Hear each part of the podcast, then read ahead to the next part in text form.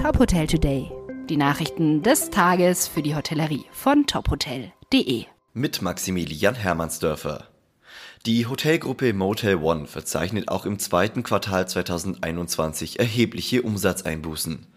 Wie das Unternehmen mitteilt, führte der Umsatz von 29 Millionen Euro im fünften Quartal in Folge zu einem negativen operativen Ergebnis.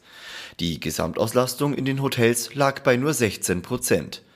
Zwar hätte sich die Nachfrage ab Mitte Juni leicht erholt, allerdings fehle der Stadthotellerie nach wie vor die elementare Basis des Messe-, Kongress- und weiteren Eventgeschäfts. Auch sei eine größere Nachfrage bei international Reisenden bislang noch ausgeblieben. Dennoch blickt das Unternehmen positiv in die nächsten Monate. Die Auslastung würde weiter steigen. Außerdem senden erste Messen wie die IAA und die Expo Real in München positive Signale. Deutschland gilt als besonders sicheres Reiseland. Das ist das Ergebnis einer Studie der Deutschen Zentrale für Tourismus.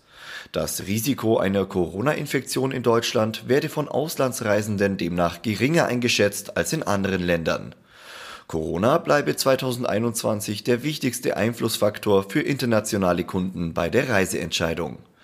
Im weltweiten Durchschnitt liege die Reisebereitschaft nach Deutschland bei 22 Prozent. Die wichtigsten Quellmärkte für die deutsche Tourismusbranche seien die Niederlande, Österreich, die Schweiz und Polen. Seit Sonntag gilt die Corona-Testpflicht für Reiserückkehrer. An Autobahnen, Bundesstraßen und in Zügen wird stichprobenartig kontrolliert. Damit soll eine weitere Ausbreitung des Coronavirus zum Ende der Sommerferien verhindert werden. Die Bundespolizei zieht ein erstes positives Fazit. Die allermeisten Reisenden seien gut vorbereitet gewesen. Die Gewerkschaft der Polizei in Bayern hält die Stichprobenkontrollen jedoch für unzureichend. Eine flächendeckende Überprüfung sei allerdings personell gar nicht zu schaffen. Für Einreisende gilt, wer nicht vollständig geimpft oder genesen ist, muss einen negativen Schnell- oder PCR-Test vorweisen können. Weitere Nachrichten aus der Hotelbranche finden Sie immer auf tophotel.de.